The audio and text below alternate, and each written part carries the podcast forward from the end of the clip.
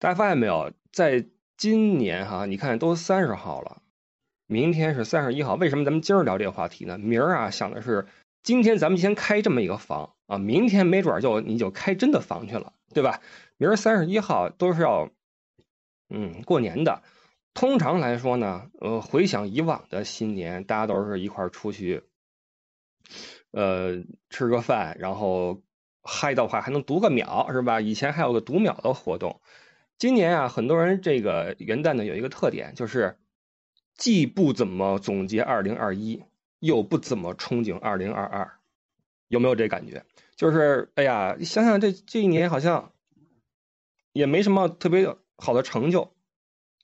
也没什么总结的闪光点，完了你说给明年鼓个劲儿呢？哎呀，这个感觉明年可能也就差不多啊，甚至没准还不如今年呢，啊，所以这个很多人心情都不是很高，嗯，包括我自己也是这么想的。说实话啊，就是实际上你看昨天、今天、明天，为什么这么说？二零二零、二零二一、二零二二，我们一说回忆就回忆二零一九，怀念二零一九，因为二零一九的年末这个。这是出事儿了嘛？完了，二零二一、二二、二零年是初起的第一年啊，比较混乱。但是实际上，在那个时候，你你想想啊，二零二零是不是比二零二一还好一点？尽管说二零二零我们对病毒啊什么的还是一个比较懵懂的状态，比较慌乱，但是你会发现二零二一我们这个是吧，各种的有序推进啊，什么这那的哈，但是人心惶惶，各个的举措更严格，限制的更多。嗯，不只是疫情啊，不只是疫情，包括很多我们的生活的方方面面，你也会觉得比二零二一好像又多了一些呃阴霾。呃，今天我们都已经挨过来了，那明年到底是怎样的一年呢？不知道，因为有些人说过这么一句话啊，我听完之后，这个冷汗直冒，说啊，某一年是过去十年中最差的一年啊，也会是今后十年中最好的一年，哇！这么一听的话，你就觉得不好说了啊，不好说了。所以为什么那天咱们在第几期？今儿是咱们第五次开房，第、第三次跟还是第二次跟各位聊的是大形势的问题、大环境的问题。我想知道大家具体怎么样，但是一听还都还行，是吧？都还行。所以你要说新年愿望是什么？我前两天不是做了一期节目吗？圣诞和新年快乐二零二一，说我的新年愿望是 Love and Peace，对吧？这个是往大了说，那拉完的坯子，因为这个是应该是一个不变的向往嘛。但你要让我说的具象一点的话，新年愿望是什么？嗯，我还真想不太起来。因为当你一旦把眼光变得实际的话，你就会比较冷静的去想，你这个愿望是是不是是不是能够实现？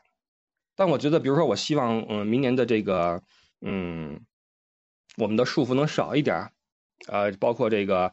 呃，出入能够自如一点，可能吗？我不认为可能。我是觉得明年才是黎明前的最黑暗的那一刻。那么，二零二二的起码上半年可能会更严格啊，很多事情会变得更严格的一年。这是我的一个想法，好吧？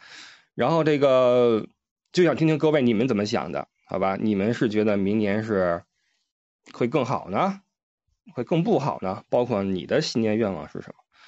嗯，这儿有几个举手的啊，我先给登上来。然后这几位呢，三位哈，三位可以一直在上面吊着啊。等这个只要下边不上来人呀，可以吊着，大家一起来聊。同时我要说一下，就是因为我是在境外嘛，所以我的声音会有一个延迟。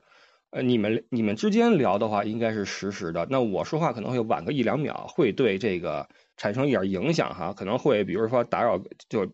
打断你们的说话或怎么样，这个是比较尴尬的一点。等之后咱们我回到国内就可能就好一点了。呃，这样吧，我们先来按顺序说一下哈。然后几位呢，这几位都是老朋友了哈，那丰顺呀、Tina、摩德伟一会儿也会上来。呃，你们可以来交流一下，我也听听好吗？丰顺有什么想说的没？不啥好。哎，你好啊。哎，你好，你好。这个其实每年到这个时候哈。都会偶尔被提到，是不是要许个愿望？但是每年也没特别当真。前两天呢，看你发了这个、这个、这个、这个开会的，不是开会，是开房的通知以后，所以我还真就认真想了一下这个事儿。嗯，认真想了想啊，就觉得哎，有些东西还是应该去琢磨琢磨，还是应该给自己呃竖个竖竖个怎么说立个志吧，或者叫什么立个 flag 是吧？我就先说我自己的，争取五分钟说完啊，给大家都都留点时间。呃，我觉得新年愿望啊，这个恐怕呢要分成可控不可控两类。不可控的就是刚才你你刚才说到的，什么世界和平啊，国泰民安呐，疫情退去，国门重开啊，这是咱自己控制不了的。作为个人，咱没没办法，咱只能说有一个美好的愿望，一个期盼。所以呢，我觉得我的新年愿望呢，可能更聚焦在我自己能控制的这方面。我自己谈谈我自己的啊，就是第一呢，就是生活方面，大家可能都会有这种想法啊，身体健康，家庭和睦，我觉得这都是大家一个美好的愿望。工作上面可能就更具象一点了，比如说我自己，我谈我自己啊，嗯，跟大家分享一下，就是比我希望的是，呃，一个是专业知识方面的积累要上台阶，第二个呢，就专业能力上面提升要上水平。钱钟书大家都知道，钱钟书当年在考进清华的时候呢，曾经。曾经发下过一个豪言，叫什么叫横扫清华图书馆啊？然后呢，哎呦，我我看到这块我就觉得这真的挺激励人的。我觉得我这讲两年啊，读书也读一点，但是真的，一不够读的有体系，第二呢，就读的太随心所欲了，也没个目标。有时间呢看两本，没时间呢就不看，就这样晃晃荡荡晃过来。我希望我二零二二年的话，能够认认真真的、有系统的去读一些专业的书籍。我也没有一个太大的目标，我不可能像钱钟书那样横扫清华图书馆。我就希望我能够把近三年我自己专业的这些核心期刊都读一遍。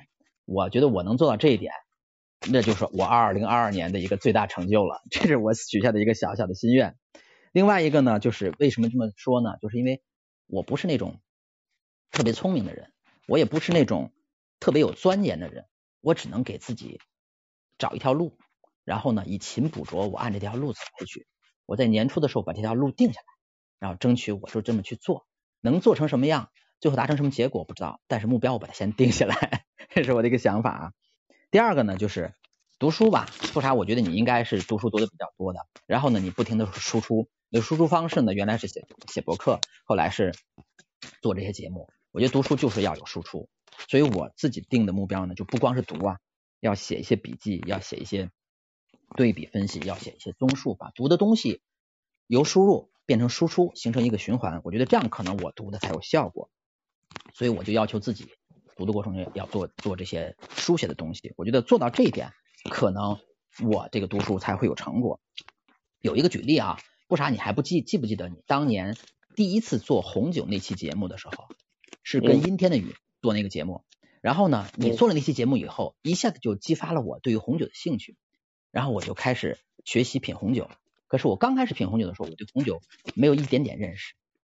当时为了建立自己对这个红酒的一个认识、一个认知，然后我做的事情是什么呢？我做的事情就是每喝一瓶酒，我就写一份品酒报告，然后我还把它发在群里头。我不知道你有没有印象啊？有有。我做这个事的目的是什么？就是让自己系统的掌握这些。品酒方面的知识不断的有输入的时候，我还有输出。我写这个品酒报告就是有输出。我觉得那个暑假那两个月，我记得你那个节目大概是五月份做的，后面暑假两个月，我大概喝了十来瓶酒，写了十来份品酒报告，让我对于红酒的认识，哎，有一个比较系统的提高。所以呢，我觉得写很重要，输出很重要。所以我今年的想法就是，我不仅要读，还要有输出，自己要去写一些东西。我觉得做好这两点。我二零二二年，这是我希对自己的一个希望。最后呢，祝福傻呢这个节目呢越办越好，也祝听友朋友们呢心想事成，好吧？这就是我的一点。呃，你说这点我特别有同感，就是读书这个玩意儿呀，呃，要系统，然后呢要有这个笔记，就是没有笔记的话，很快你会忘掉自己看过什么。我曾经出过这种情况，就是翻开一本书看了好好几十页了。嗯，才感觉哎，似曾相识。再一看，哇，以前看过，就那种感觉特别的失败，就觉得我明明读过这本书，但能忘得一干二净，那我这不是白读了吗？那时间就是生命，那我这我这生命不就白费了吗？所以我觉得这事儿，只要既然要做的话，就给他做的这个印象深一点。丰顺有一个好习惯，一帆风顺，就是他每次看完电影。看书、看呃喝酒什么的，都会写一段小评论到群里面来。我觉得其实这个是特别好的一个习惯，嗯，对他自己也是好事，对我们也是好事，有一个很有效、有效率的交流。所以我觉得其实感谢感谢一帆风顺对我们这个群里面的一个贡献特别好啊，可能跟他自己身为老师的这个职业也有关系。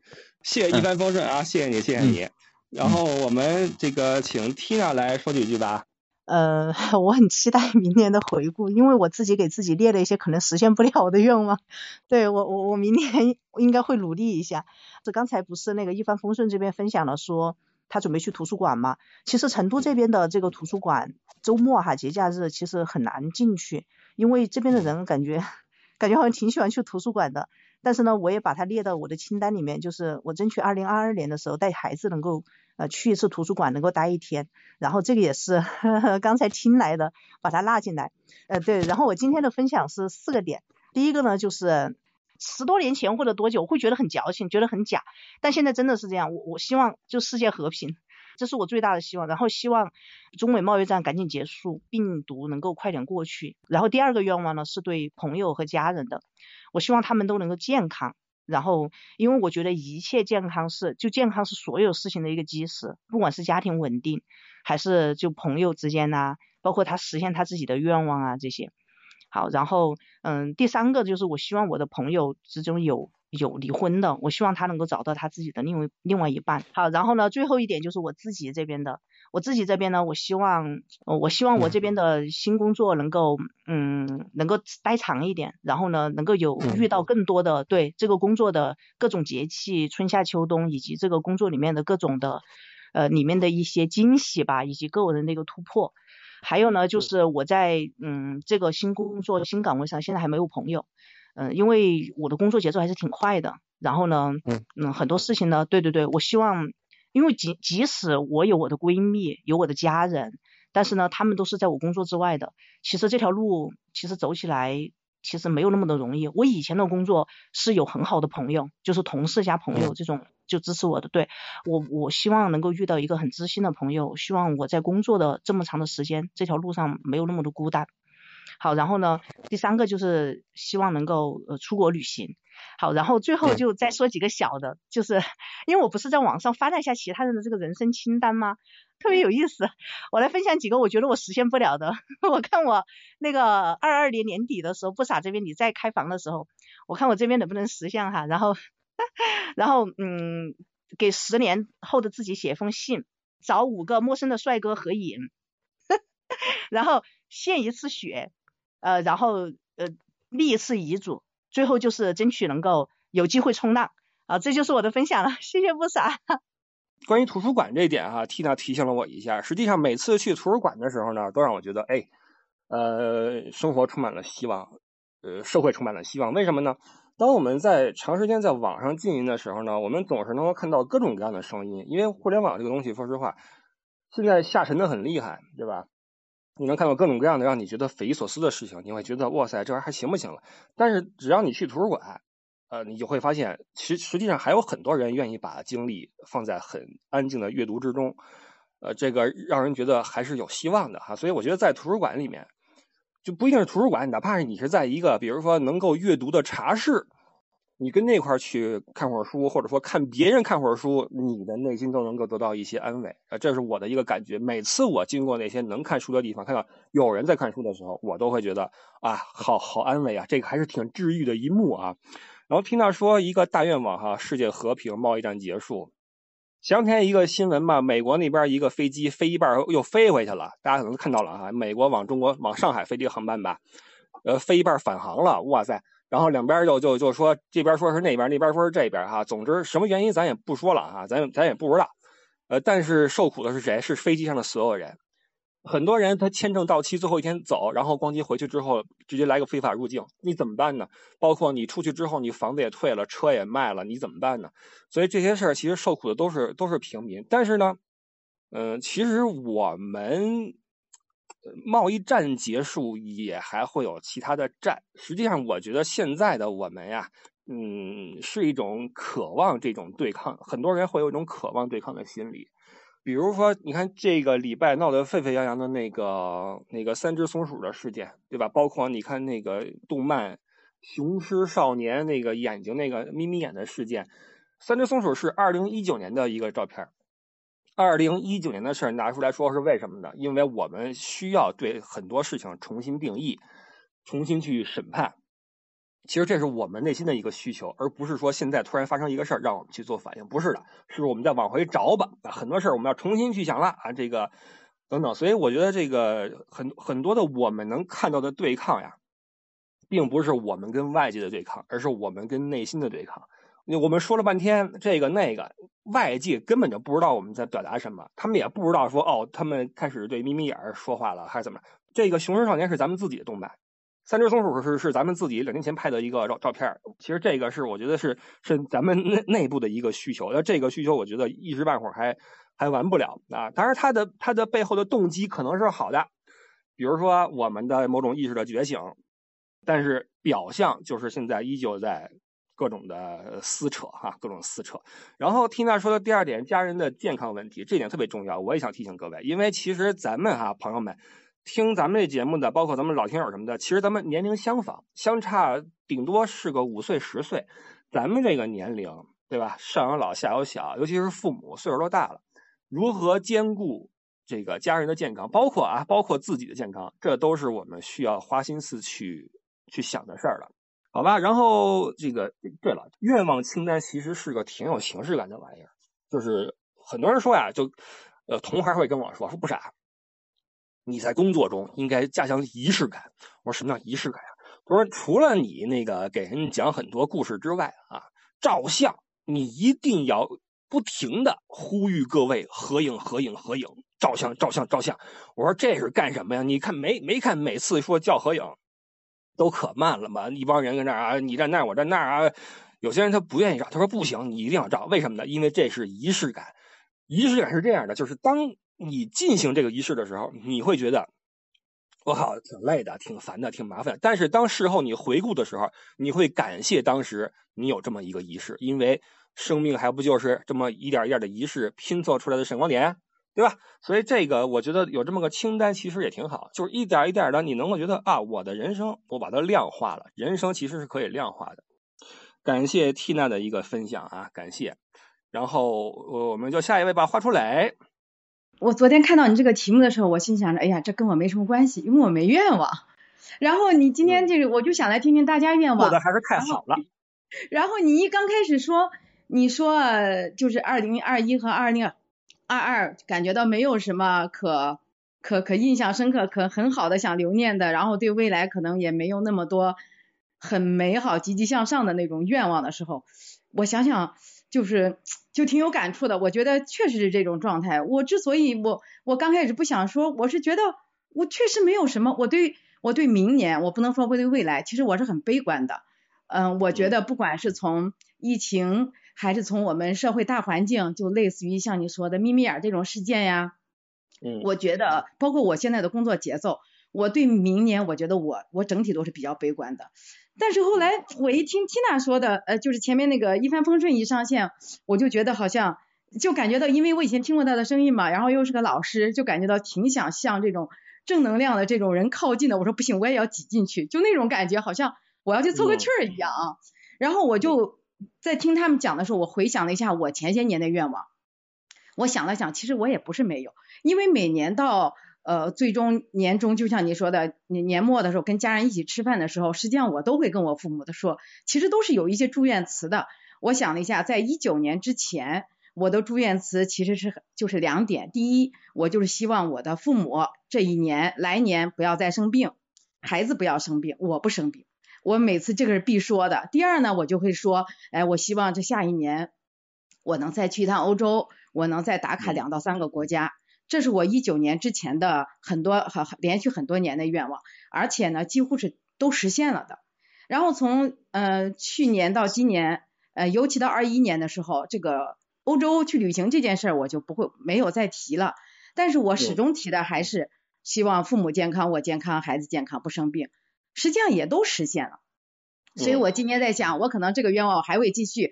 但是呢，就是第一点肯定是就像你说的，家人的健康，因为我的呃父母都是已经八十岁的人了，然后呢，我的孩子虽然已经成年了嘛，但是我自己也等于说是都是已经往五十岁上去走的人了，可能还差个差一点距离，但是你身体状况是在走下坡路的时候，我希望我们这四个人还是不要生任何疾病，因为我的父母还是很配合我实现这个愿望的，这么多年几乎确实是没有生过病。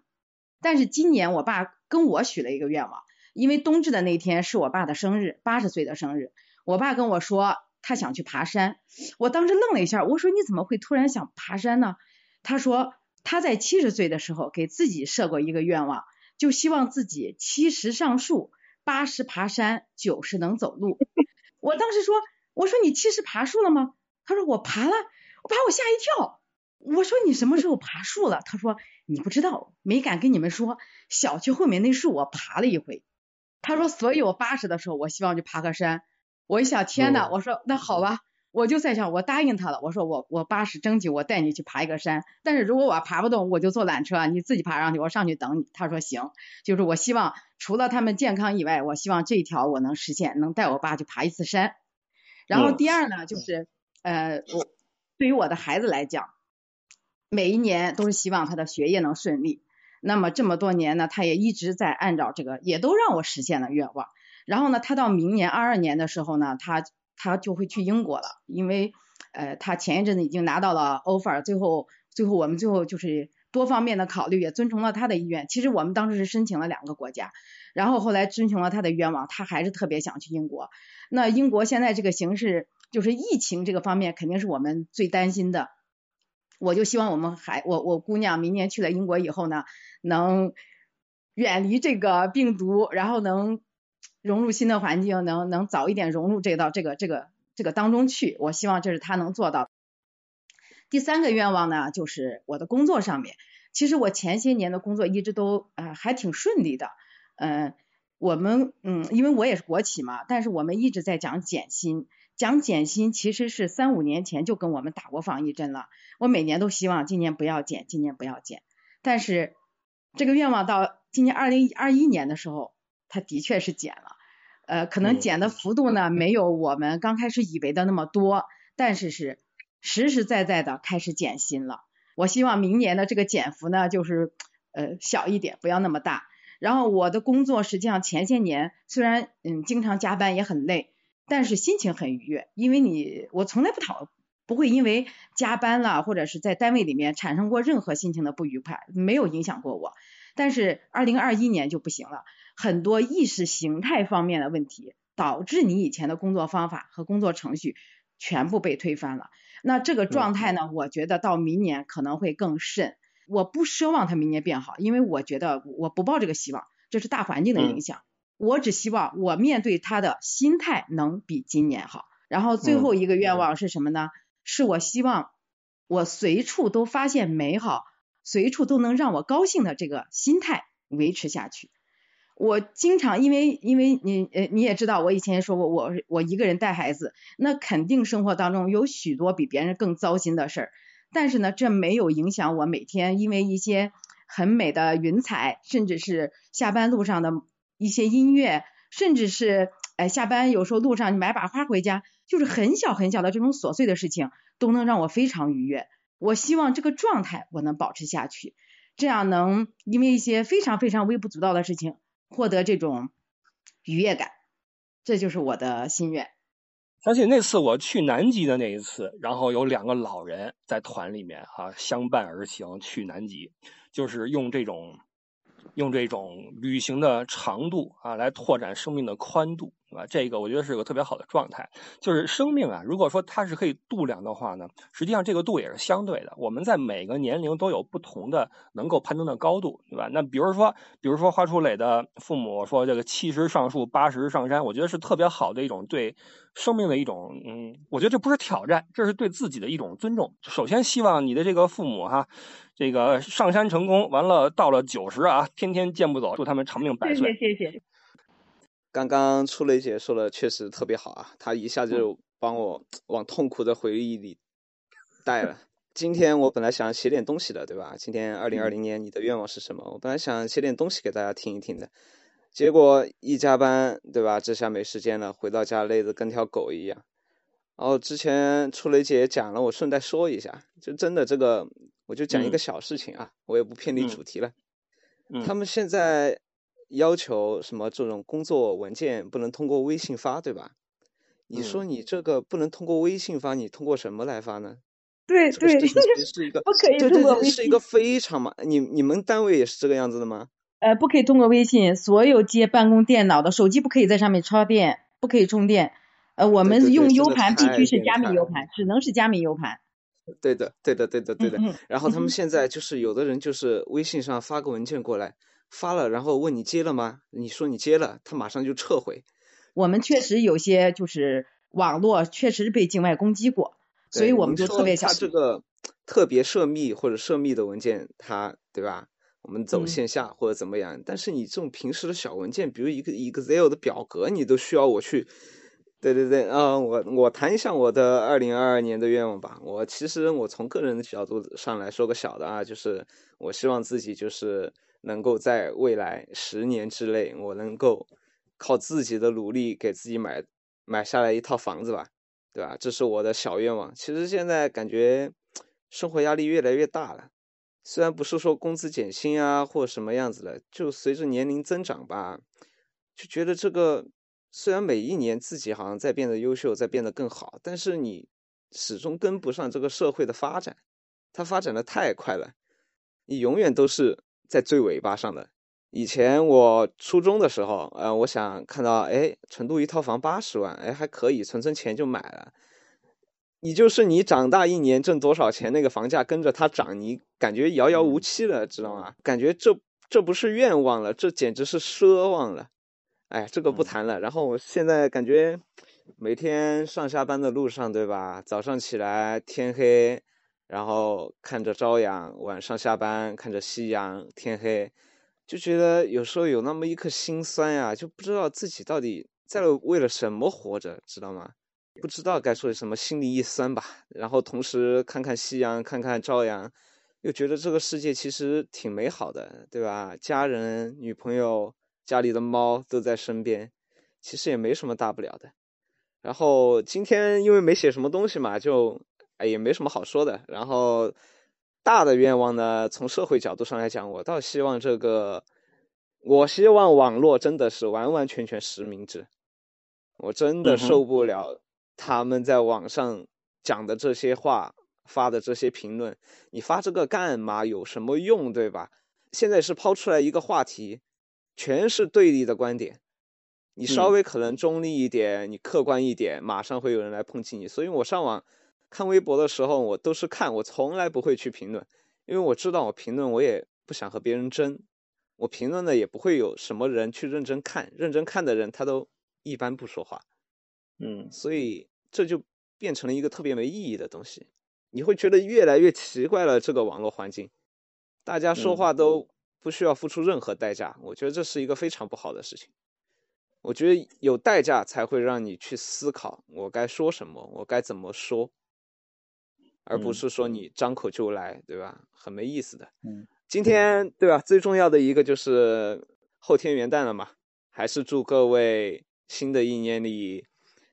让自己变得更加优秀吧。虽然我知道，这个社会上现在一年比一年困难，对吧？生活压力一年比一年大，大家都是这个样子的。但是我也希望大家就跟自己比，一条直线往上爬，一年比一年更加优秀，这样我觉得就好了。其他的也没什么好的，祝大家新年快乐吧。谢谢你，谢谢五月初五，祝你开心哈，祝你开心。其实你说的虽然不多啊，但是也是我相信很多人会像我一样是深有感触的。你说这个每天看着朝阳和夕阳上班和下班，这个我跟你说，突然让我想起过去有段时间我的一个感受。那段时间我是每天在法兰克福乘着那个城市快轨，早上起来背着包。你知道法兰克福是一个金融城市，然后。上班的时间，满街全是那个穿着西装背一包的那种 banker，就是那些上班的匆那个行色匆匆、打扮的还挺挺挺嘎嘣新的那种 banker。然后我呢，我就混迹其中，去法兰克福火车站对面的一个小办公室，我在那儿订个班，是旅游行业的一个班。然后那段时间，我我真的，我每天早上起来，我下车在人群中往那儿走的时候，真的就是感觉自己是行尸走肉，我不知道我在干什么。就可能是因为我从事着一个自己不喜欢的一个是一个职业吧，我觉得是这样。就是有那么一两年，我是脑子是空的，我觉得难道说这就就定了吗？就这样的吗？就就干这个了？呃，就是我特别理解你这种看着朝阳和夕阳。当然了，成都的能看太阳的时间也少。这个呃，没有但是没有没有，我现在我现在在上海，然后我家是成都的嘛，哦我和你半个老乡，半个老乡。那就是了，那就是了。转换一下话题啊，到这个网络实名制这一块儿，你说一句话特别好，有代价才会让人去谨慎，才会去思考，对吧？不过呢，实际上现在咱们这个网络应该已经是实名的了。你如果在上面说点什么不对的，立刻能能人能找着你，能顺着网线扒扒把你扒出来啊！我觉得这个实际上已经实名了，只不过呢，网络环境确实是很差，确实很差。但是我觉得其实网络环境是社会环境的一个折射。呃，社会中有什么样的思潮，有什么样的矛盾，在网络上会最先体现出来，因为在网络上人是卸下一切的呃社会规则的。咱都不说比当年，当年我我岁数比较大，因为当年互联网刚刚出来的时候，那时候还是什么痞子菜，什么第一次亲密接触都是那个。那时候网络环境，我的天，朋友们，我不知道有没有跟我同年代的哈，进一个聊天室，先问句你好，然后第二句是有人聊天吗？问号笑脸，都是都是这种倍儿客气，你知道吗？人都可客气了，然后都是本着友善友爱去交流，因为那时候。互联网刚刚撕下我们的一个社会的社交距离，我们能够在网上亲密接触了。那么我们第一反应是什么啊？友善，我们 friendly，我们这个友好的、平和的去试探性的去做这个事儿。但是几十年过去，你看现在这个网络环境，哇塞，这个很多人是职业喷的。说实话啊，包括你刚才说的是这个，呃，如果你想冷静、理智、客观的去说话的话，那直接一个帽子就上来，你装什么理中客呀？好像不对立都不行，现在这个这个环境啊，所以就对你 不敢说话的太痛苦了。呃，欲言又止，说了之后吧，又觉得我靠，又怕人喷。哎，你给了我一个希望啊，一个新的点，一定还有很多人像五月初五这样，心中有着自己的本初的坚持，但是呢，不说话。这个空间可能更多的让渡给了那些喷子和那些键盘侠，但是。一定还有像花初磊、像五月初五、像我这样的人哈，在关键时刻在认着怂，但是呢，心中还是有自己那点小的、小的那种所谓的理中客啊，就感谢你的存在啊，好吧，谢谢五月初五啊，谢谢你的分享。呃，王毅，王毅在吗？呃，我觉得网络这个东西，刚有语音聊天室的时候就开始骂人，这个就就挺多的。有因为以前我在网吧。呃，网吧上网过夜上网的时候，我感觉有的人他就能骂一一个晚上，用那种对对对对对，能用三三字经骂一晚上，所以我觉得 呃，并没有说想象的说呃那个时候就很客气啊，或者是怎么怎么样的。对，然后至于一些事情嘛，我感觉有的也是一些营销号啊故意抛出来的一些呃制造矛盾，就像有有一些小说啊什么的，作者故意他写一个观点，然后。等于是读者之间在引战，这种事情还挺多的。呃，比方说那个什么《三体》就是这样子，我感觉就是这样子。我觉得如果是一件事情，只是让你知道就是半条新闻，它不呃它不是完全公开出来的东西，所以说大家容易这样吵起来。换句话说，我觉得也许一百年后看现在一定是很荒诞的。像经过那种去年，你包括川普啊，还有这种疫情啊，对立的很厉害，但是。大家都是玩小小圈子了嘛，都是反正大家圈子里的观点都是都是差不多的。明年的愿望的话，呃，我还是想，那像德国，我想去楚格峰滑个雪，因为我感觉楚格峰特别好。对，因为我像今年冬奥会的话，其实像它也不开放，呃，观众反正那边也也都去不了。像像我们以前其实早就预定的一些呃花样滑冰的一些票，反正。呃，今年反正呃，估计也都是空场嘛，也都是空场。我们现在想去，新现在想去崇礼滑雪，都基本上我们这些江苏呃，基本上都进不去。像我本身生活呃也是比较安逸的，可能今后的愿望一个是去呃德国和奥地利呃那几个山峰滑雪，然后一个可能呃大家再去一趟南极吧。想去南极游一下泳，游一下泳。对好对对，好的，嗯，这个你一一说，我想起来了，当时确实是有啊，有些聊天室这个俩人对骂哈，然后四五个人、七八个人旁观，跟看热闹似的，俩人拿着麦盖狂喷喷一晚上，确实是有这种这种事情发生啊。呃，虽然现在很多的观点啊是对立的，但其实对立本身不是坏事儿。呃，对立碰撞才会有嗯火花嘛，火花沉淀之后不就是所得嘛？但是如果没有动脑子的情绪的纯对立的话，那就真的一点好处都没有。所以现在其实我觉得我们的网络环境主主要是其实不是怕对立，对立如果说能讨论，能够彼此的去聆听，聊出个所以然也行。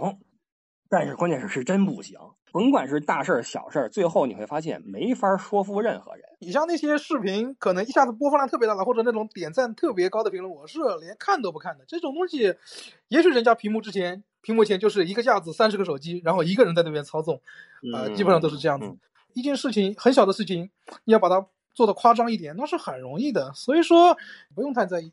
回归现实的世界，看身边人的人的生活才是准确的。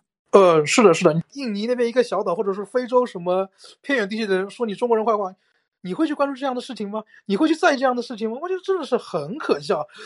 而且其实这个事儿呀，真到了个体身上，哪有那么多坏人呀？都是像你说的，为了为了找那个对立点而拍出来的。你看我在这边二十多年了，我怎么没见过那么多人跟我这儿这个那个呢？怎么在网上全是这种事儿呢？啊，这这这这个把目光回归到呃生活之中啊，这个是会让你对社会有一个更准确的判断，好吧？谢谢王毅啊，祝你新年快乐啊，祝你越来越好。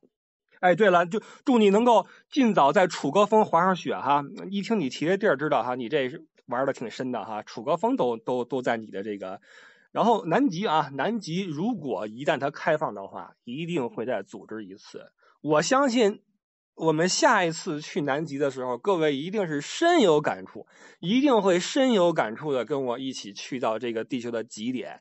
豆浆不要油条，来吧。呃，我觉得很多人关注喜马拉雅可能会关注很多主播，但是我今天想说的第一句话是，我就是喜马拉雅，我就是真的只听你的节目，因为前些年可能有一些轻微的抑郁症啊，就是比较轻微的，你说就断断续续的吃药的这种，但是确实是就是你的节目一直听着就能睡睡觉，就后来也没怎么吃药。哎呀，说到这个眼睛有点红红的，那真的是这样的，所以就很感谢你。新年愿望的话，其实我从小到大都有一个新年愿望，就是能够在很多人面前去上台去说什么话或者怎么样。嗯因为幼儿园有一次就是被老师叫到，然后去说的话，那次尿裤子了。童年的这种阴影一直都在，就所以我嗯长大之后从来都不敢在很多人面前说话。但是我发嗯现可能在各种群里面还是会说话的，就是人多我就很紧张，然后整个人都会发抖。你们在讨论这个话题，然后我刚在阳台上嘛，然后外面比较冷，然后风一吹，我突然觉得，哎，我今天就是想挑战一下自己，就是，然后后来就加入了嘛。然后其实中途我一直都是想点那个离开的，然后后来不知不觉还是 坚持到了现在。今天的那个关于新年愿望啊，其实昨天我刚好跟我的一个好朋友说过这个话题，就当时他在参加一个新年的一个祈福活动，他说可以带我祈福，就是让我说一下我的新年心愿有三个可以提供，他说多了不行就三个。那我想了想，我就说，那首先是就是大家都在说的祝父母身体健康，因为他们也七十多了嘛。然后就说先生那个事业顺利，呃，然后就是孩子学业有成，因为明年就是中考嘛。那我好友就愣了一下，他说：“你三个愿望就没有关于自己的吗？”那我其实也愣了一下，我觉得这些年过来，好像真的就很少有关于自己的这种新年愿望。我就问我的好友，我说：“那别人的愿望是什么呢？”因为他在那边写嘛，然后他说大概都是升职啊，然后加薪啊，然后就是发财啊，买房啊，然后就是寻一份好姻缘啊。但是我就想了想哦，这些你说我也四十多了，你说这个年纪升职这些东西都不太现实。然后加薪的话，刚才你说的那个就是那个苏州的话，它都成立减薪办了。那我觉得我在浙江嘛，所以我觉得加薪几乎是不可能的事情。那至于发财，我觉得家里面都是那种安安稳稳上班的啊，我觉得也也也好像也没什么东西好发财。呃，这好姻缘吧？那已经结婚这么多年了，好像也不需要。就是感觉他们说的那些离我自己很远，但是我却有一个真真实的一个感受啊。我觉得我现在的快乐和幸福啊，确确实实是建立在孩子和家人身上。好友就跟我说，他说你要多想想你自己，说你的家人是家人，他们是他们。他们的喜怒哀乐是他们自己的努力和格局的啊。他说：“你自己就是温柔有力量的，对他们支持就可以了。”其实我觉得吧，我好友说的也挺对，就是可能年轻的时候那些新年愿望都是会写，哎呀变瘦啊、变美啊、变富啊，是吧？那些都会写的这些话，然后出去旅游什么的也都能有很多也都能实现。但是最近这两三年、三四年，我感觉就是越来越活成一个整体。就是很多东西都不是一个个体，就是我自己的一个事情。嗯，今天呢，我刚才也在听他们的时候，听呃其他几位在说的时候，我也想了想，呃，就新的一年就还是多关注一下自己的一个成长，多关注一下自己走的路。虽然我不需要升职，不需要加薪啊，不需要这种发财，这些好像也很远，但是我觉得人还是要成长吧，因为这些东西。呃，可能是某一种成长，但是内心啊，这种还是要成长的，因为太多的心思在孩子和家人身上，就是会会很敏感，变得会特别的患得患失，可能需要分散一下我的注意力。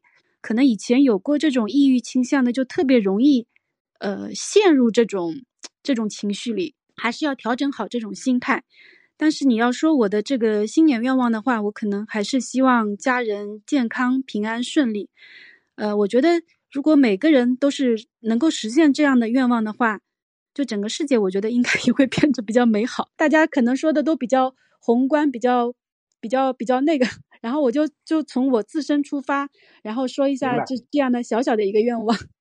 呃，我为这个豆浆不要油条点赞啊！尤其当他说到他从阳台上感觉有点冷，突然想到要加入到咱们这里面，要来发言，我觉得他内心其实蛮强大的。然后呢，能够挑战自己，我觉得我要你为你点赞啊！我现在手都在抖哎，就整个人都是发抖的。而而且我觉得你讲的很好啊，讲的很有条理。然后你对那个家庭的感受啊，对自己呃，对对这个家的感受，以及自己也想要找寻自己的一方空间，我觉得都对的呢。我觉得你讲的都是对着的，都是我们曾曾经经历或者正在经历的事情。那个我曾经说过一次，就是我在其他人的房间里面。听别人讨论的时候，有一次我实在忍不住，我想发言，但是我点完举手之后，然后别人邀请我上麦之后，我就特别紧张，心跳咚咚咚的，然后我想说的那几句话一直在我这个脑子里边转转转，不停的在重复啊，然后弄得我简直受不了了，然后我就临阵脱逃，自己就退出来了啊。其实每个人都会面临一些对自己的挑战，因为大家的生长经历不同，有的人小时候被狗追过。都有一些心理阴影。实际上，我们人呀，这一生都是不停的在为儿时的阴影在买单。那什么时候你这单结清了，那你这人生就又完整了一块儿我是这么想的。所以，各种的小挑战，不要觉得不好意思。尤其刚才您说最后那一点啊，您不要觉得不好意思。您说我我没有什么对自己的愿望，我觉得家人好，孩子好，社会好，世界好，我就好了呀。这说的很对呀。然后那个同时呢，我想那个跳一下，我跳一下。梦洁你在不在？因为梦洁她对这个抑郁这个事儿是很有心得的。没关系啊，她既然不在的话，我们就先过，好吧？谢谢豆浆不要油条。一会儿到梦洁这块再再问她这个这个情况啊。喂，我在了，我在了。不好意思，第一次用。你听没听啊？我听，我一直在听。呃，就是这个麦上面有个小小横线，我不知道它可以点。哦。哎，我在家。在家那扫地机器人工作，刚打开咖啡机，刚起床，下午两点。跟我们说你的生活有多么的 高科技，我们对这个没兴趣啊。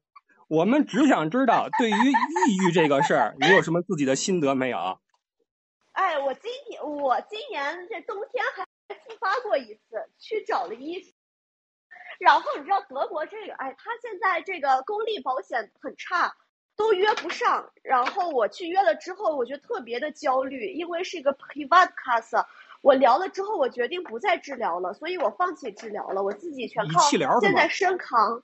对对对，然后那个之前那个药我短我是那个时候是一九年的九月呃四月份开始吃吧，反正吃了两年，后来完全好了，我已经断了半年。今年冬天我又吃了，短暂吃了半个月，我觉得没啥太大意义，所以现在完全在自己身扛。啊，这样、啊。不过现在睡眠是个问题，你看我下午三点才起床，晚上睡不着，早上起不来。你先冷静一下啊，冷静一下。呃，我我提一个点，就是刚刚豆浆不要油条说呀，说愿望都在自己的。你那边什么声音？咖啡机，高科技。我不说，不说。呃，你 OK，你这样啊，你如果想 mute 的话啊，可以有一个静音，就点这个话筒的话，可以 mute 把自己 mute 掉，好吗？呃，刚才这个豆浆不要油条啊，说了一点啊，愿望都在家人身上，自己没有什么可期待的。那我想问你说，就是给自己立一个可持续的目标，有没有一点对缓解抑郁的帮助呢？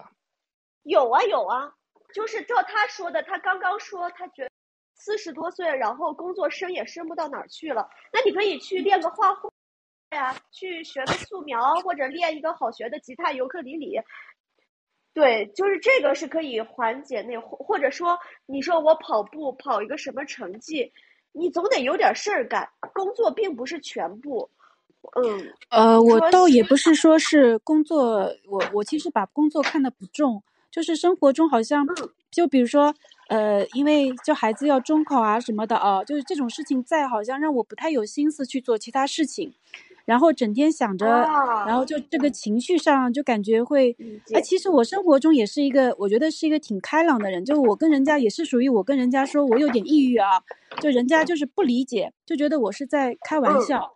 但是，但是那种，嗯，当时是我自己感觉是身体哪里出了问题，就觉得诶会不会患了什么癌症之类的啊？就整个人身体状态是很不对的，然后这样子去看的。后来那个。嗯，医生就说那这个可能是有点抑郁症，然后做了一下测试嘛。开头我是觉得自己的身体出现问题，不是说是这种心理。后来才知道，就是说心理上有影响之后，身体上他会变得很不舒服，他是这样的。对，我还会暴瘦，我前段时间暴瘦。呃，对，然后你说小孩子中考，其实你你小孩是走读还是寄宿啊？呃，他是寄宿的。哦，那其实你你想想，你并不你并帮不上他什么忙，你连他人都见不着，平时的话，啊，你干着急也没有用。就是这个心思，嗯，这心思在他身上之后，就是感觉做其他事情就就没有那份心思好好的去做，然后就感觉哎，还不如不做这样。哎，我我昨天去租了一个钢琴，然后完全呃对，完全沉浸在里边练了两个小时的钢琴。你就什么事儿都不要想，感觉特别特别的好。我这个方法你可以试一下。你不不是说让你全天去忙一件事情，那谁也做不到。你就说每天给自己一个小时，拼个乐高，拼个拼图，或者学习个什么新技能，就这一个小时。感觉会非常非常好，非常减压。这个不是说一定要让你达成个什么成就啊什么的。这样啊，我们我们继续这个新年的愿望这个话题啊，继续这个话题，我们请黄丹来发言吧。好，你好，我是来自十四车的猴哥啊，大家好。嗨，然后，嗯，首先其实挺有感触的，因为刚才梦洁和豆浆不要油条说到这个呃抑郁症的话题，其实你会发现你们头像已经是小猫咪了，其实宠物也是可以治愈你们的，这是一个小话题。这个点，很有意思啊。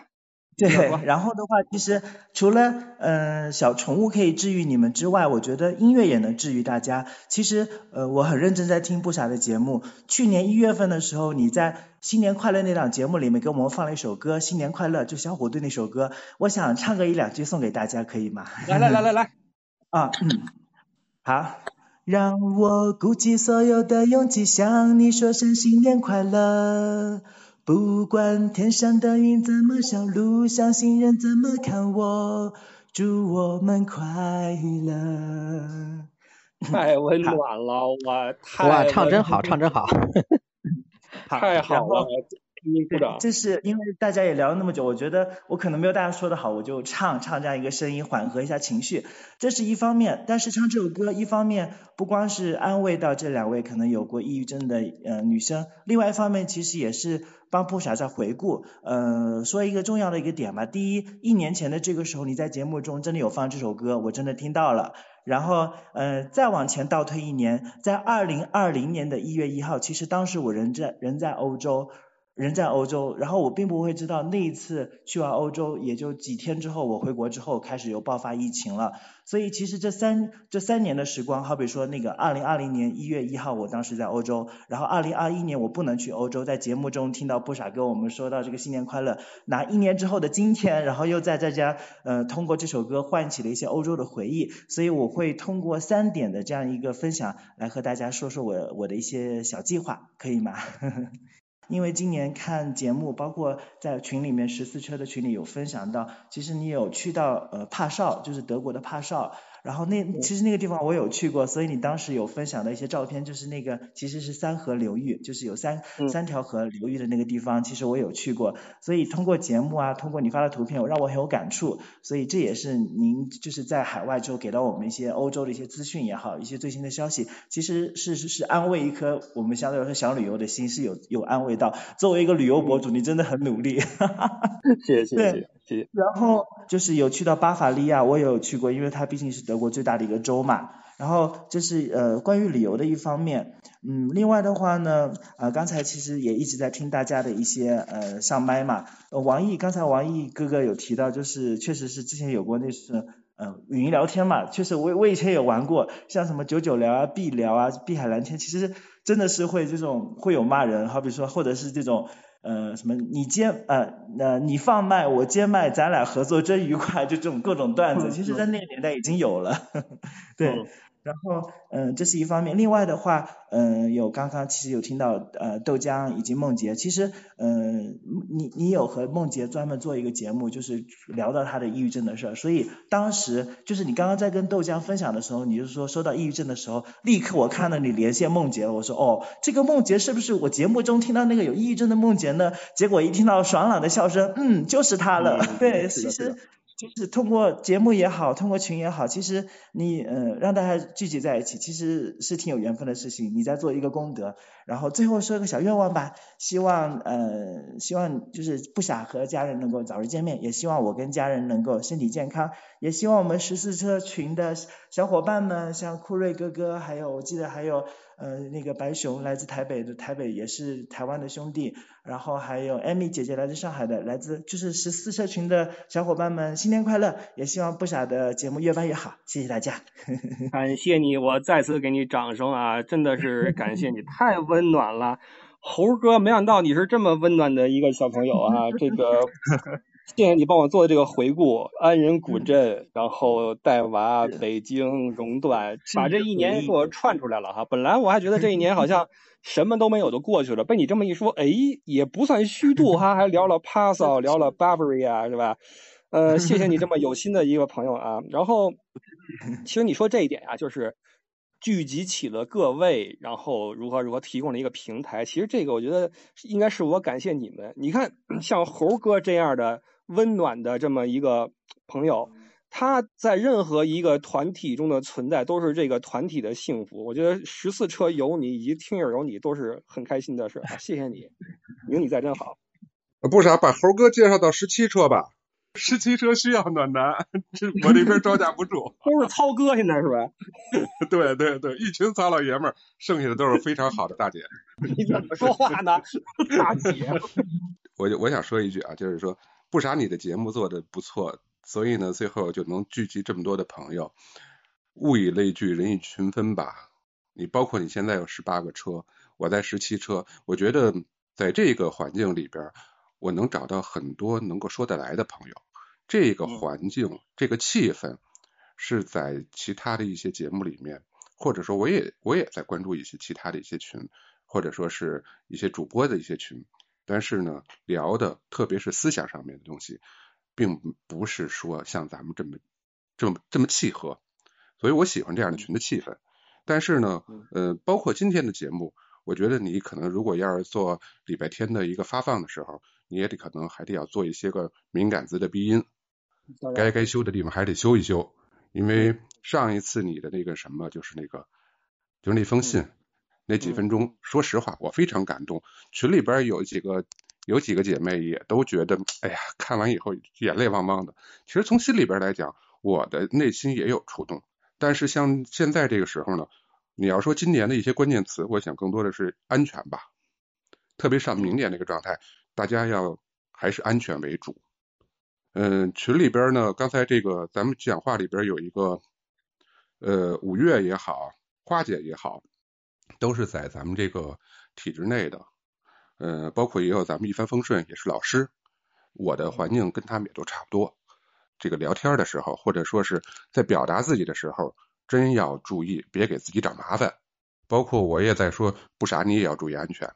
你能够知道保护自己，这对我们十八个车的所有朋友都是好事儿。因为我不希望你哪天灭了，你要灭了，我们就没有这个环境在一块聊天，或者一块在听你的。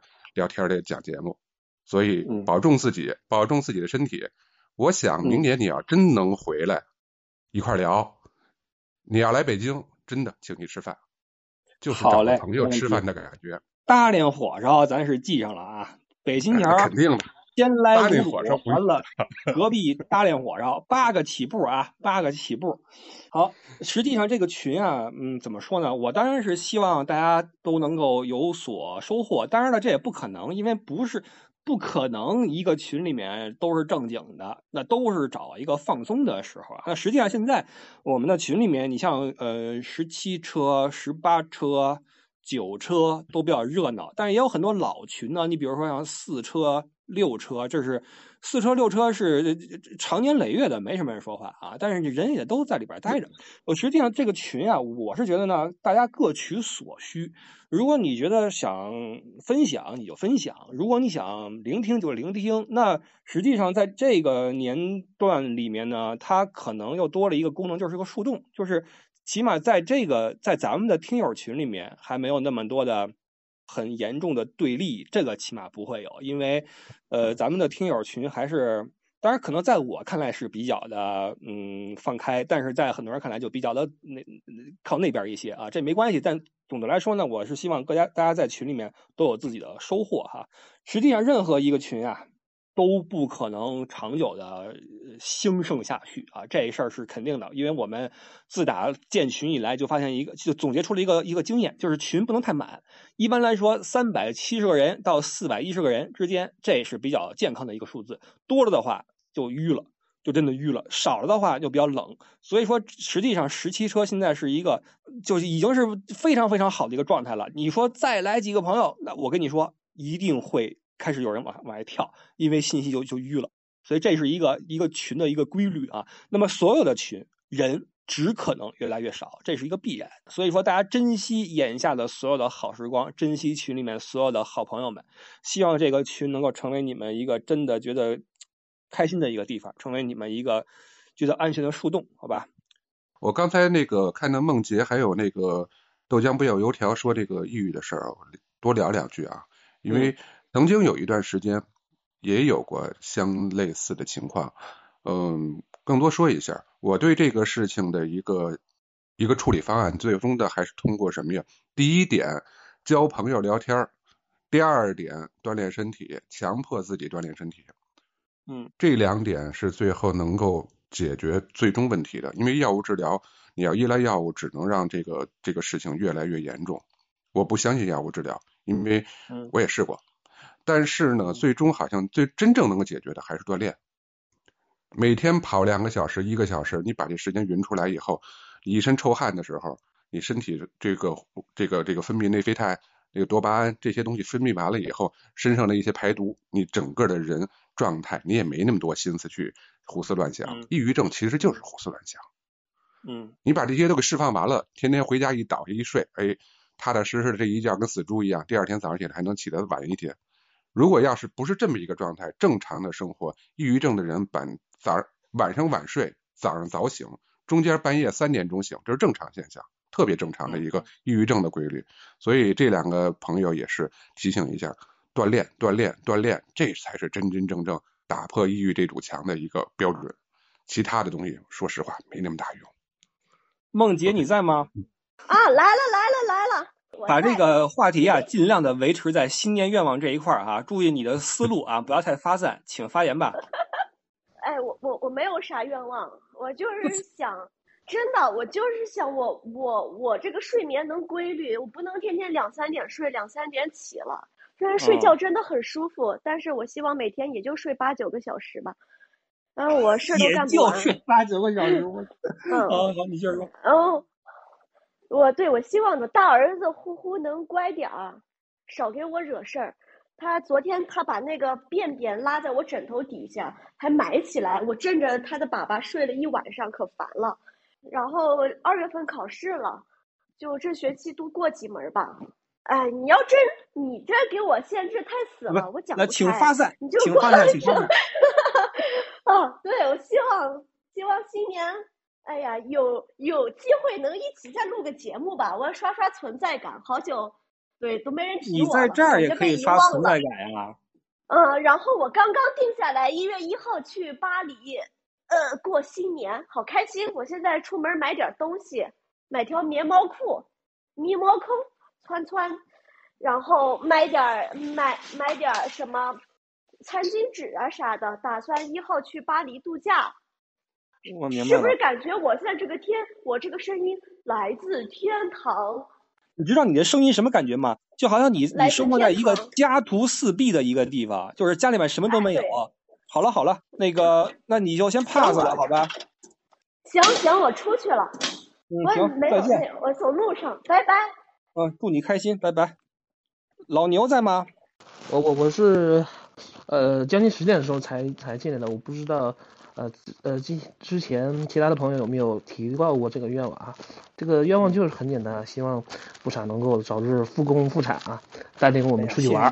那我是在上海嘛，然后也是疫情影响嘛，然后，嗯，肯定是想出去旅游啊，但是，对吧？嗯，呃，公司啊，还有孩子的学校啊。肯定都是不建议出去玩，你出去玩然后回来要各种填表，还有核酸，其实嫌麻烦也。哎，那我问你一句啊，因为都说上海是防疫的天花板，作为一个上海的朋友，你有什么心得体会吗？我没有什么心得，就是我我也是跟大家一样，就是看一些帖子，然后也能看见，呃，夸夸夸上海的，但是我自己确实没有什么感受，就是感觉很平稳啊。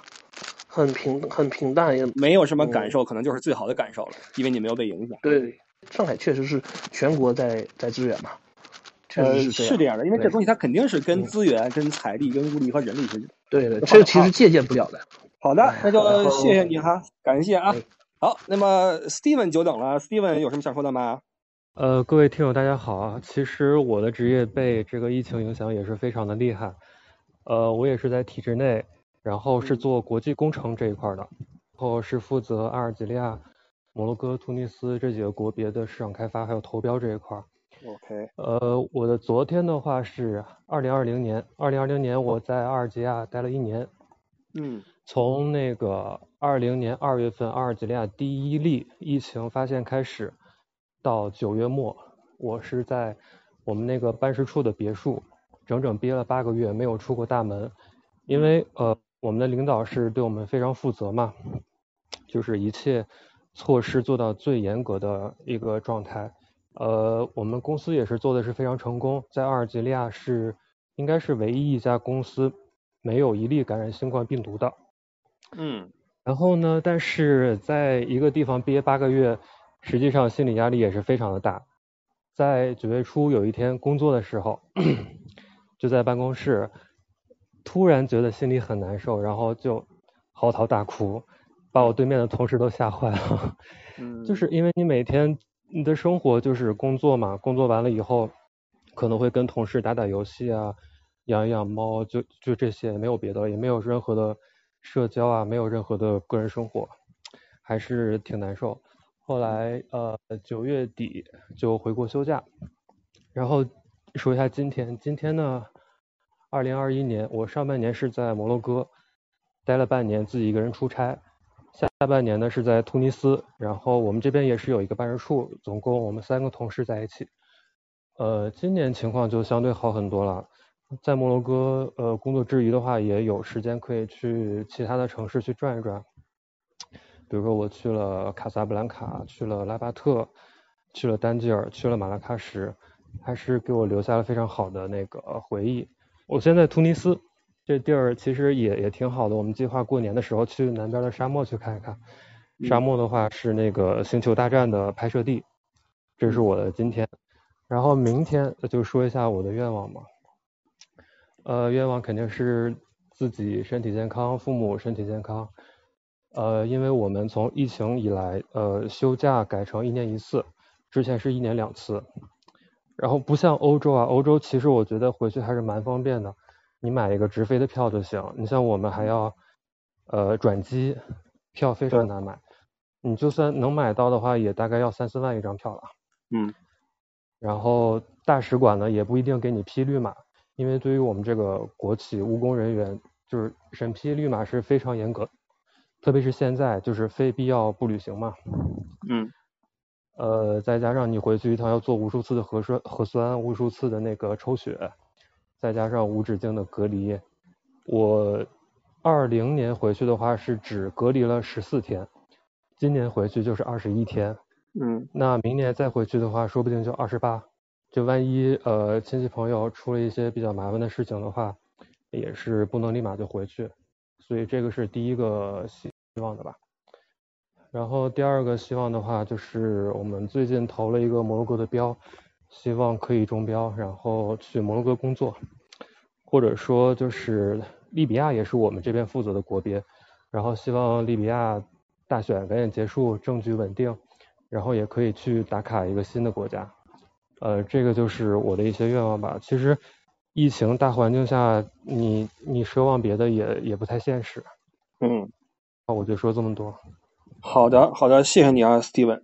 Steven 提供了一个情况是他在北非啊，实际上我甚至有点羡慕他，我觉得毕竟是一个不一样的环境。那在疫情待着也是待着，能在那边转悠转悠啊，未必不是个好事儿。当然了，说归这么说，任何一个人被限制住人身自由都是很难接受的事情。我想起一个点，因为他刚才说他在办公室里面突然就哭起来了，想起来一个小故事，我在《南极物语》那个系列里里讲过，是阿根廷吧，还是哪个国家呀？医生啊，在那个医疗站盯了是多少多长时间？盯了半年还是一年呀？本来说安排他要回去了，然后突然来个消息说不行，你还要再继续盯下去啊，你不能回去。然后那哥们儿就把那个整个那那个那个医疗站给烧了嘛，放把火给烧了，说我不管了，我就要回家，我就要回去看我的家人去。这个人是这样的，我们总说情绪啊，注意你的情绪，什么心理健康。你说了半天，你的实际情况是什么样子呢？你让我在一个冰天雪地待个一年，你你换谁来能健康？谁都不健康。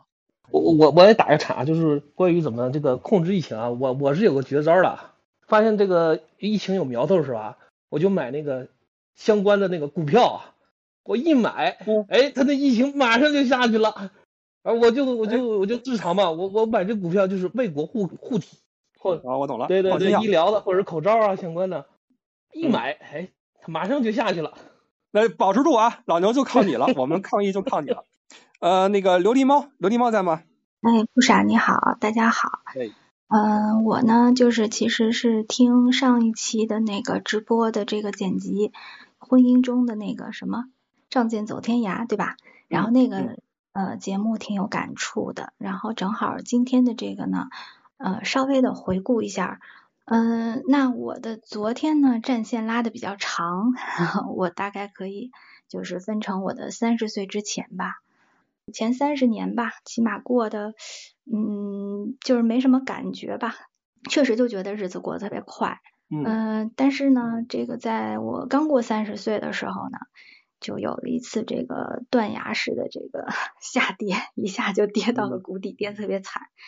因为我，嗯，我我有两个宝宝，那我在我这个现在的这个小宝宝之前呢，嗯，其实我还有过一个孩子。然后那个孩子呢是在，就是怀孕七呃怀孕六个多月的时候，不是做大排畸嘛，然后呢查出来有问题，然后确实是不能留了，哎对，然后后来做嗯。了这个引产手术，然后做这个小月子的时候呢，呃有一天下午我一个人躺在床上就看着这个窗外，嗯，然后有一片这个云呢特别有意思，然后很大一片，呃中间呢呃就是空了一小块儿，然后就有那个阳光洒下来，就是那个。就是像那个一束，对，一束光嗯洒下来，然后就其实是特别美的。但是我在那一瞬间，我就想，哎呦，我的那个宝宝是去了天堂了。然后呢，嗯这个，嗯，对，不知道还会不会回来。我就在那一下那一个点，就一下崩溃了，然后嗯就呃大哭，哭了很久，上不来气儿的那种。后来再要我现在这个宝宝的这个从备孕到呃整个产检的过程，差不多小两年的过程吧。我就嗯呃非常的就是在极具极度的这个恐惧当中度过的，呃生下来以后呢，也感谢上天眷顾吧，对家里人当然很开心了。对于未来，我希望我的家人其实和孩子们吧，我就两个字儿，就是皮实。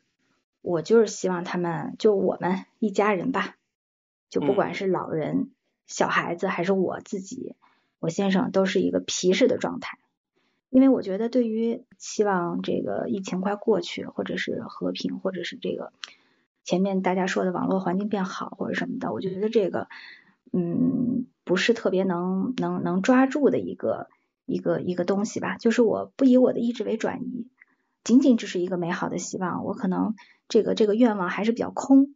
希望我们都能够皮实吧，因为你皮实的话呢，你在呃无论在什么样的环境中呢，都是可以呃活得很好的，都是可以很好的适应吧。好的，好的，谢谢你啊。嗯然后呢，我要我还有最后一个问题要问您啊，就是嗯您说因为里面啊都在说说这位女士的声音特别好听，然后讲话啊谢谢又标准。呃，我想问一下你的这个你是哪儿的口音啊？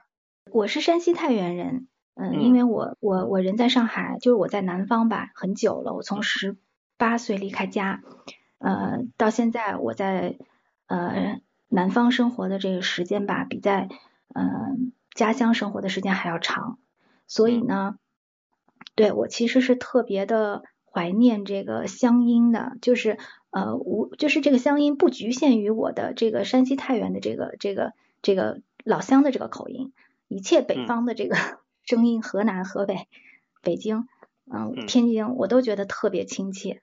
我在成都待久了之后啊，偶尔听到一句这个特别地道的北京话，也是感觉很舒服。好吧，那就感谢您的发言了，好吧？这个谢谢您的分享。嗯好嘞，谢谢，嗯，再见。好的，谢谢啊，谢谢琉璃猫，欢迎你以后再来。呃，文森先生久等了，文森先生这不是第一次见面了，请说。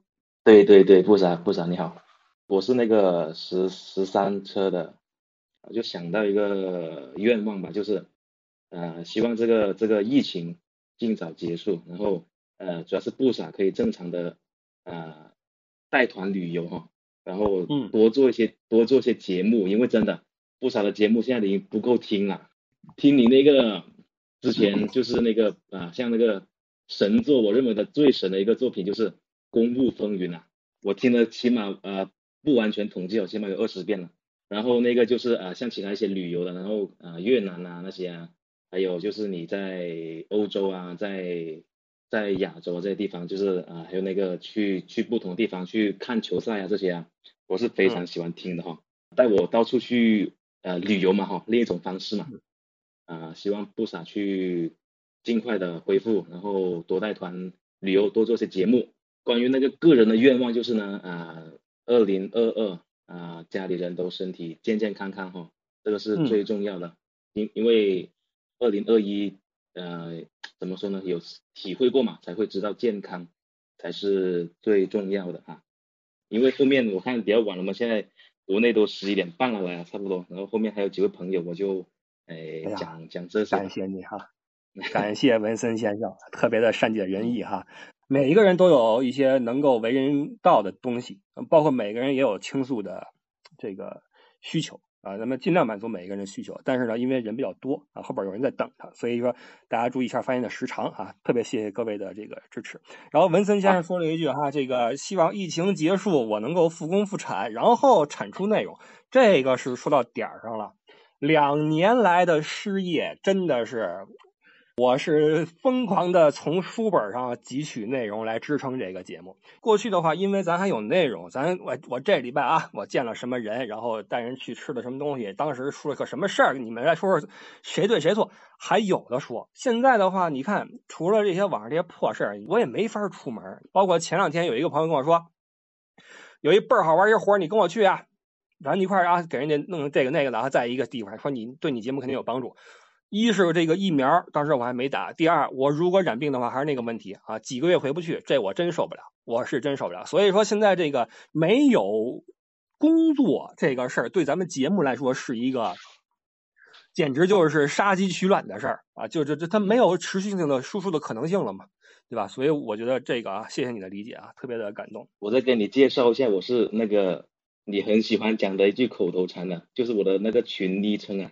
行不行啊？行不行啊？就是你啊！对对对对对，你知道不是这个行不行啊？跟你这个发言的状态和你这个头像真是不搭嘎，因为你给我感觉像那种什么呢？像我带过那些什么商务团的那个老板们，来来展会的老板都是你这个口音。对，我是南方的，我是广东的。因为群里有人猜您是福建的，看来还猜错了。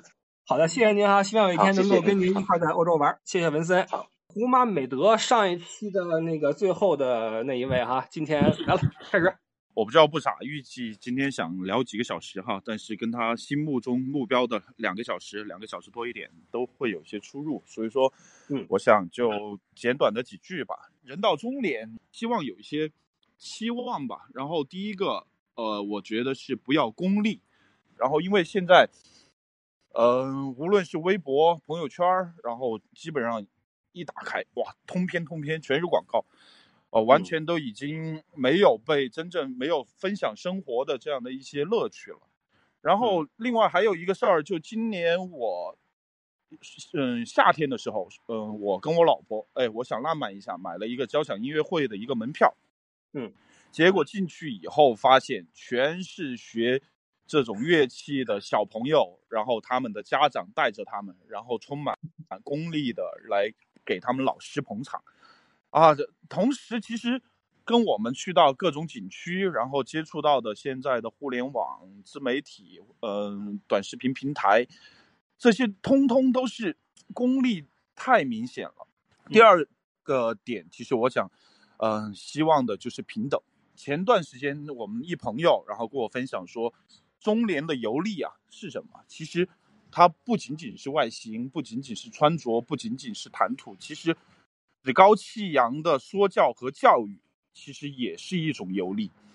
其实现在我们可以发现，周遭的世界里面，包括我们一些听友群，然后我们身边的朋友，然后其实都充斥着这样的一些话术和口气。万物都是平等的，我觉得它有正面也有反面，它有美的一面也有丑的一面，没必要一定要去批判一些什么，一定要去。驳斥一些什么？第三的一点其实就是发现美的眼光，因为其实我经常，嗯，比如说有机会到处走一走的时候，可能看见一个小小的地，嗯，一个物件儿，小小的一个景，然后就愿意拍个照，然后往群里发一发，然后让大家，哎，看有没有大家会觉得，哎，这个东西还不错，还挺好玩，有有趣，有，呃，挺挺美的，就是一些细节，一些美的东西。而现在，我觉得现在我们可能经历大量的信息输入和信息信息的接受以后，哈，大家就变得麻木了，呃，就永往往会对那种非常刺激的东西才会有生理反应或者心理反应，而对于真正一些美的、短暂的，或者说一些细节细微的东西，其实完全缺乏这些对于这些方面的一些眼光或者说欣赏。最后，我就其实。很想分享几点哈，就是挚友。然后今年我明显感觉到，就是我的很多的时间都被工作、被工作、被生活、被小孩所占据了。但是我自己偶尔会去偷一些时间出来，比如说一个不太忙可以摸鱼的下午，然后我可以去偷偷的看一部电影。因为我觉得，比如说看电影啊，或者说去看一个展览啊，它是一个属于可以自己静下来，然后属于完全属于自己的这样的一个时间。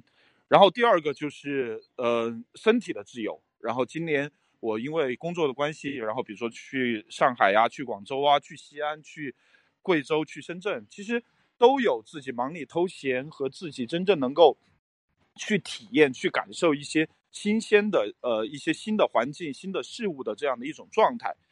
最后的一点就是，我想说，希望我们所有的听友能够除了工作、家庭之外，有更多的自由的时间和空间，然后留给自己。好，我就这些，不傻。好，我们进入下一位江旭，请发言。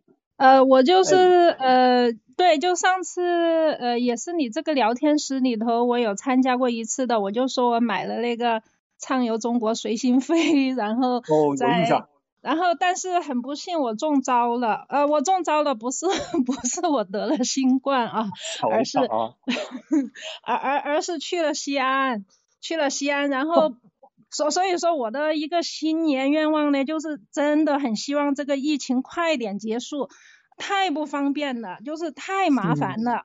对，嗯，然然后第二就是确实太想太想出去了，太想出国去看看了。对，这这是其中一个新年愿望，还有一个新年愿望呢，就是希望就是呃明年股市里面能能赚点钱。您这个愿望太现实了，我很喜欢这个愿望，这也是我们共同的心愿。对呀，啊那个呃没有钱是万万不能的。对 对对。因因因为对，因为今年股市亏了，然后就就认识到了自己的不足，然后就交交给专业的人去呃打理了。呃，对对对，这是一个。呃，还有一个，还有那个新年愿望呢，就是呃希望呃能交到那个呃高质量的朋友，呃就是大家一起共同进步。呃，对，因为对对对，因为今年出游发现。哎呀，如果有聊得聊得来的朋友，就是共同价值观的朋友，就是很重要。我发现任何的那个理想和愿望啊，我觉得它都哦，其实都不是那个天上掉下来的。与其说是理想和愿望，不如不如说立个 flag，通过自己的努力才能去达到这些什么理想和愿望。所以说，我自己就跟我二零二二二年的就是。反正一个那个呃目标吧，就是呃英语单词量达到一万个，然后还有就是学会摄影，然后再再看点那些呃再学点商业方面的那个知识，然后明年嗯也找找商机吧，反正有点难，但是呃朝这个方向努力吧。谢谢。好的，感谢哈。嗯，好，嗯，呃，有一点说特别好啊，其实啊，这个我们许愿呀，这个不是说等着掉饼，而是说给自己立个 flag。这句话说说的特别到位，你想要什么，你就去追求什么。这个就是说，我们不能说一边许愿一边坐着，对吧？这不行，你得想办法去达到那个那个高度啊。我们一起来努力。好，那目前为止，我们今天接入最后一位朋友哈，小牛的爸爸在吗？呃，还是我老牛。呃，老牛好，请说吧。吐槽吐槽一下，我是那个四车嘛，在四车里叫南嘛。呃，之前不是说四车是那个幽灵餐车嘛？这号这这个外号就我取的嘛。现在都都叫这样幽灵餐车，我就觉得叫应该是冷宫了。啊，那我再说一个愿望啊，就是之前不是那个那个仗仗仗剑天涯那期嘛，然后我没有参加上吧，然后其实就就是想再开一期嘛，主题嘛可以换一个嘛，吐槽自己的另一半。不傻也可以来演聊一下这个欧洲两口子吵架，欧洲两口子吵架和中国两口子吵架有什么区别？那个就我我呢，我手机里呢平时是有两个笔记本的，有两个记事本的，一个呢是记着孩子从小到大说过那些童言无忌的搞笑的话，嗯，另外一个偷偷的记着，哎，对老婆的不满。啊，那哥们儿你太逗了啊！我要我我我说一段，不你说你说，就是我。就是这个吧，这个这个这个这个现象啊，我觉得这个可能大家呃平时日常生活中是会经常经常就是会出现的，就是比如说我在玩手机，我在玩游戏，然后我老婆在看抖音，然后就相安无事吗？啊，突然我老婆就跟跟我说，哎，老婆你看这个视频好好笑，啪把我手机就给打掉了。然后跟我说，哦，是我好看还是手机好看？能不能过了？巴拉巴拉巴拉巴拉巴拉。然后我把手机拿起来看，系统发现你有挂机行为，你已经被举报。我这德行有损呐，对不对？啊，翻过来，对对对，有道理有道理。他在他他在那逛淘宝，对吧？嗯，然后我我在那看什么有趣的视频，我说，哎，老婆，你看这视频好有趣。他说，滚滚滚，滚一边去，在这抢红包呢。嗯我说，老婆，我给你五十块钱，不平等我给你五十块钱，你陪我看会儿那个脱口脱口秀大会呗。嗯，哎，没声了。我说，老婆呀、是我好看呢，还是手机好看呢？我老婆说，你不要自取其辱了。你是在拿这个本儿在念的吗？哎，对你呀、现在是不是在念这个本？所以才能这么流利的说下来呀。这就是说，在不影响夫妻感情的前提下，啊，换句话就是说，不惹毛老婆的前提下，善意的调侃一下，为生活增添一点情趣，哎，嗯，就是这么一个想法。好，一个小小的愿望啊，那就祝大家晚安完事儿了是吗啊！对对对，行行 行，你你你老牛太有意思了，老牛老牛上来说了句有的没的哈，念了多少这个小本儿。我们平时都说我这事儿得拿小本儿记下来，这会儿见过的第一个把这事儿付诸行动的哈，小本儿给记下来。我给你点掌声吧，今天你是最后一位啊，你等了很久了，谢谢你啊。好了，那么好，目前呢也没有人再举手了，我就稍微的总结一下，然后大家就准备那什么了啊。呃，为什么今天你看我们是一呃，我这边是一点半到四点三十九，呃，十三个小时多了哈。呃，为什么今天能聊这么久？因为这个话题呀、我还是比较喜欢，就是听各位聊的时候呢，我觉得嗯比较放松。呃，因为各位每个人的发言呀，我都要跟着，我都要 follow。那今天这个呢，我跟着不累。你像那天聊那个大形势那期，那期聊完之后，艾迪都不行了，艾迪找到我，艾迪说：“哇塞，你这都能 hold 住，你这都行。”我说：“哥们儿就要拉裤兜子了，真的是各种啊，财经金融，我我真的是脑子不行，你知道吗？第一，知识面不够宽；第二，脑子不行，跟到最后已经快崩溃了。今儿这个啊，就是大家一起来分享一下生活啊，提点愿景，呃，吐个槽啊，这个我觉得就很舒服。我觉得这个也是喜马播客直播，到时候我人也回去了，我们就没有这个延时的问题了，我就可以随时跟各位来。呃，接下茬儿啊！现在我还基本上得憋着，然后等各位说完之后我再说，省得我们的话会那个叠在一起不好听。到时候看看会不会有什么更好的效果什么的。嗯，包括其实这个形式呢，我也在琢磨哈，怎么着能做的好玩一点什么的啊。你们的这个参与让我觉得，哎，这个事儿做的有意义，而且呢，大家的话有人听到，这个也比较有意思，因为我们的人生都是这么几十年。